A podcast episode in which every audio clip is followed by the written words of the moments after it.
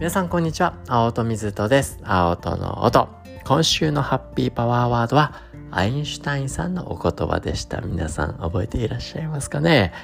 自分自身の目で見て、自分自身の心で感じる人はとても少ない。この言葉の、ね、意味を脳の観点から今週の月曜日ハッピーマンデーで考えてみてますので、気になる方はぜひぜひ聞いてみてください。というわけで今日は、ハッピーフライデー皆さん、今週も大変大変お疲れ様でございました。ハッピーに成長しながらね、今のお言葉のように実際にやってみて、そして心で感じることを大切にできた一週間になりましたかね。あの、ね、ハッピーに、パワフルにね、あの、過ごしていただけたらもそれでね、十分でございますと。まあ、まだまだね、あの、これ、朝の人はね、今日一日の日ったら、また素敵な週末が待ってますから、楽しんで参りましょう。ね、ハッピーフライデーは毎週、まあね、私自身のハッピーなことをお話しさせていただくこともあれば、皆さんからいただくハッピーなエピソードを共有させていただいて、みんなでね、このグッドニュース、ハッピーなニュースたちをこう、共有し合って自分のハッピーをハッピーでもいいね素敵なことだしね他のね世界中のね、今本当に世界中いろんな国から聞いていただいてるんですよ。いろんな、ね、ところにいるあの人々のハッピーでハッピーを感じ合えるなんてねそんな最高なことないよなって あの個人的には思っててなんでみんなでハッピーねニュースたちで一緒にあの浸りましょうっていう日がねハッピーフライデーになってくるわけなんですが失 礼失礼しました。あの、先週はね、あの、ちょうどね、1万回突破しましたよっていう、そこのね、嬉しい言葉ばっか、ね、どちらかと僕がハッピーに浸ってただけだったんで、今週は皆さんからのいただいたハッピーエピソードですね、あの、ご紹介していきたいと思います。というわけで、リコさん、いつもありがとうございます。本棚を整理していたら、出てきた本を見て、ああ、これ懐かしい。当時キャッチコピーを考えたりしていたのと、もっと思っていることを伝えられるようにいたいとそう思って買ったんだと。言葉にできるは武器になるトップコピーライターの梅田さんという方が書いた本。私の片付けあるある。片付け中断して読み始めてしまいました。そしてあら驚き。え、脳神経学学ばれてたんですか？脳的にも面白くワクワクしながら読んでしまいました。もちろん片付けは、続きはまた今度。あ、片付けて楽しい。素敵なエピソード、いくさんありがとうございます。いやー、めちゃくちゃ、あの、梅田さん、はい、存じ上げております。素敵な方ですね。あの、あいや、とても素敵な本だったんだろうなというふうに思います。あの、いっぱい学びあるある。ね、けどそこをね、脳を学ばれたっていう、をね、こう感じちゃうくらい脳のことを学んでいただけてることに僕はなんだかね、めちゃくちゃハッピーになってしまいますし、あとね、そのね、いやもう最高ですよ。このね、片付けしようと思ってて、ね、あの、目的持ってやってんじゃないですか。けどね、あのね、リコさんの心は、脳は、もうね、求めちゃうんですよね。あなたの心と脳はその楽しさにね、目的度外視、無目的的行動ってやつですね。はい。あの、無目的的行動ね、あの、ね、もう、リコさん、あなた自身の好奇心が、こうね、むくむくと湧いてきて、そこの世界に入っていく素敵な生き方ですね。あの、最高。僕もそういうの大好き。あの、寄り道万歳みたいなね、はい、世界なんで、はい。あそんなことをね、すごく僕もよくあるので、めちゃくちゃ共感して素敵なエピソードいただきました。どうもありがとうございます。続いて、みなとパパさんも最近いっぱいくれます。ありがとうございます。みなとパパさんからです。先生ですよね。はい、子供たちのお話いつもくれます。4月に出会ったばかりの頃の学級の子供たちは、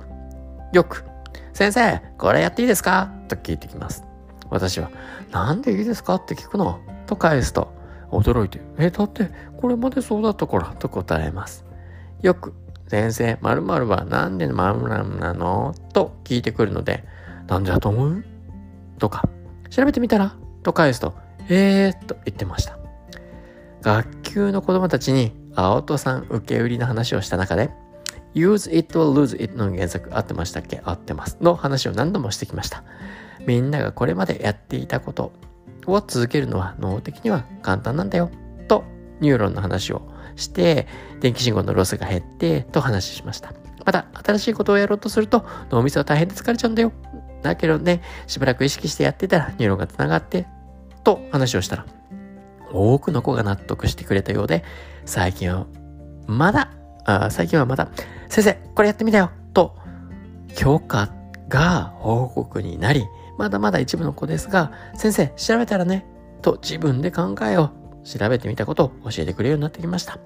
子供ってすごいなぁと感心する日々です。明日が運動会なので、もう終わってますかね。はい。きっと、私のクラスの子たちは自分で考えて素敵な一日になるだろうなとワクワクしています。やとパパさん、ありがとうございます。いや素敵なお話ですね。いや、ほんとわかりますよ。あの、ほんと子供ね、いろんなお子さんともこう、あの、関わらさせていただいて、自由に遊んでいいよって言われると、え、何したらいいの？いやいや、自由に遊ぶんだから好きにしていいんだけど、あの、こう、与えられないとね、なんか難しかったり、行動できなかったりだとかって、逆に迷っちゃうみたいなね、ことがあったりだとか。まあね、なんかね、一個一個するのにも許可が必要なんてもうね、ほんと自由と対極ですよね。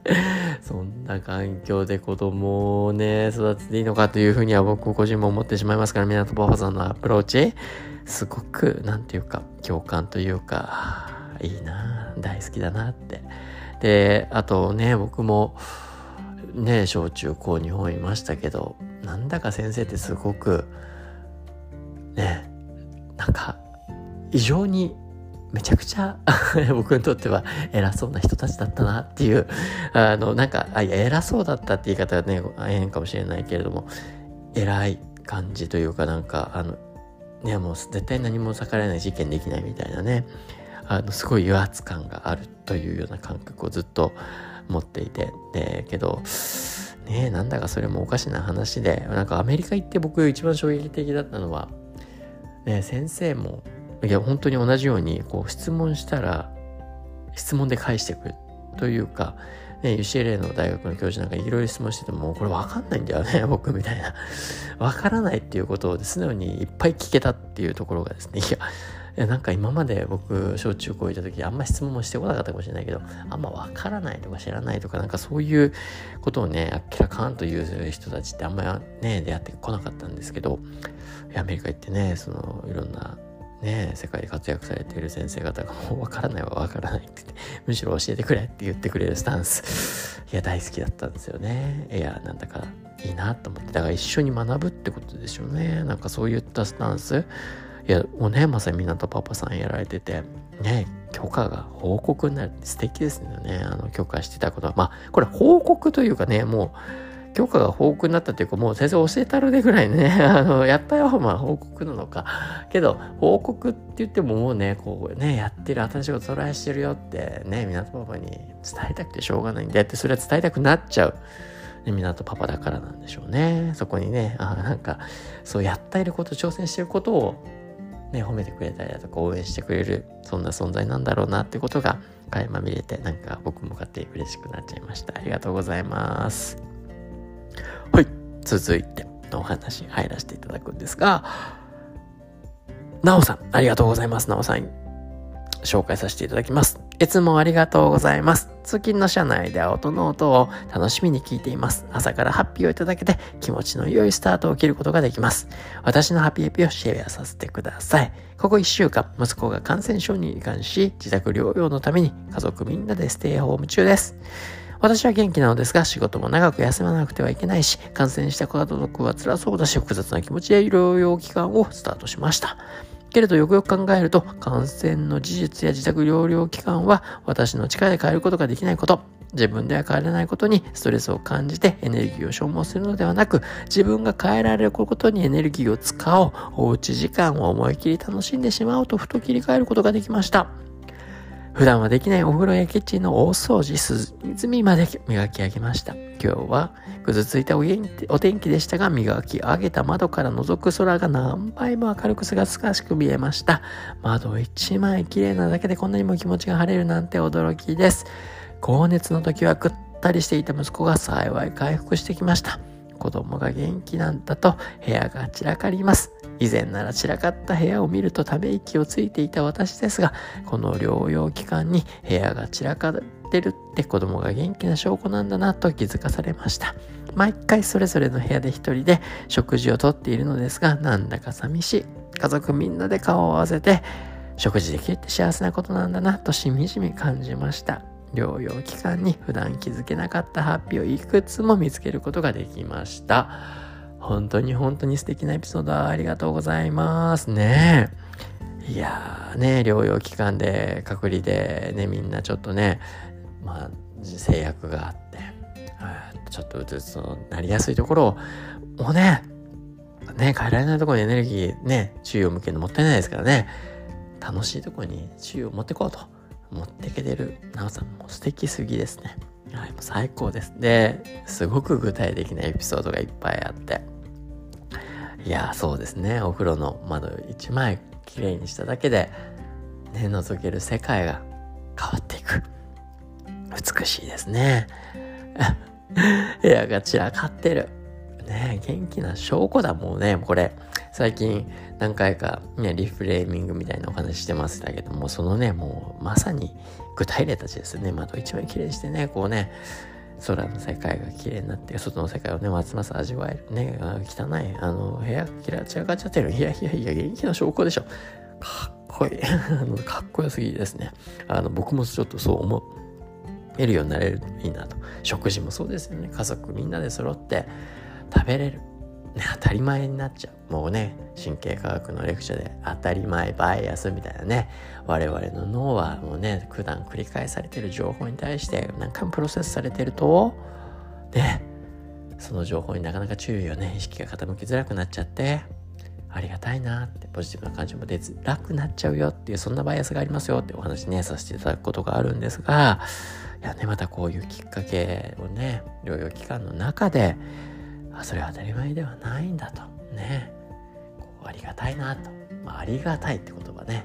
あり。ね。難しい、ね、あることが難しい。ね。それの反対がね当然だってことになっちゃうわけですから。こう、ね、ありがたいって思えることでね当然のようにあることに感謝できることっていうのはもうね幸せやウェルビングの根幹にあるんじゃないかなといろんなヒントに詰まったエピソードをなおさんシェアいただき誠にありがとうございます。というわけでですね、まだまだいくつもいくつもお話いただいてるんですけどもね、絶対また来週とかにあのいただいたね、メッセージは、あの、お伝えさせていただけたらなというふうに思いますので、あのね、ね、随時また、ハッピーエピソードを共有いただけたらなというふうに思います。というわけで、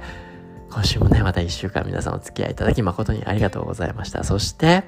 ね、素敵な素敵なまた週末を迎えられてまた来週お会いできることを楽しみにしております。それでは素晴らしい週末をお送りください。